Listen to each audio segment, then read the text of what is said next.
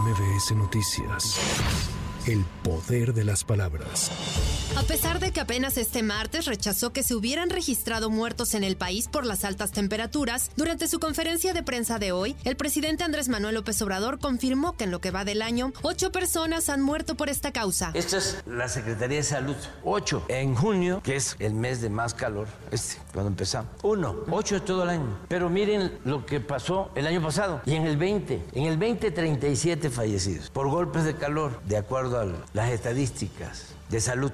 33, 42, estos son los casos registrados y estos son los fallecidos. Entonces, sí hay una tendencia amarillista, alarmista, con propósitos politiqueros. El presidente López Obrador rechazó que se pueda dar una posible emergencia en el sistema eléctrico por la elevada demanda de la población debido a las altas temperaturas. Que no hay ningún problema, ellos lo saben. Nosotros somos los primeros interesados en saber lo que está sucediendo, porque imagínense que hay apagones, entonces sí, si no hay todavía nada y ya están con este alarmismo, entonces además de que es nuestra responsabilidad que no falte la energía eléctrica, pues yo les digo, no hay problema.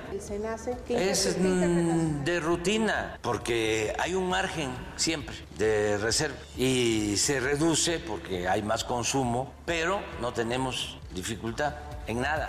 Los aspirantes de Morena a la Coordinación Nacional en Defensa de la Transformación no estarán en el templete principal durante la conmemoración por los cinco años del triunfo del movimiento transformador, aclaró el primer mandatario y pidió a los seguidores que no vayan a salir con porras en favor de uno u otro. Aprovecho para hacer un llamado a todos nuestros simpatizantes, a quienes apoyan la transformación, que van a asistir el sábado primero al Zócalo, primero de julio, para celebrar para festejar el quinto aniversario del triunfo de nuestro movimiento para emprender la transformación de México, que eviten de llevar porras a favor de los que están participando para ser coordinadores de la transformación, que ni vayan a aplaudir ahí a sus favoritos, ni a faltarles el respeto a nadie. Esto es conmemorar el triunfo de la transformación de México, que es la historia de este país. Rafael Marín Mollinedo es nombrado como embajador en la Organización Mundial de Comercio y lo sustituye como titular de la Agencia Nacional de Aduanas de México el general de división retirado André George Fulón, anuncia el jefe del Ejecutivo.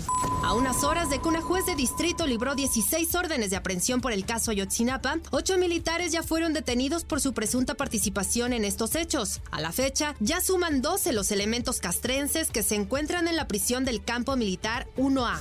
Con información de Lourdes González, para MBS Noticias, Sheila Amador. MBS Noticias. El poder de las palabras.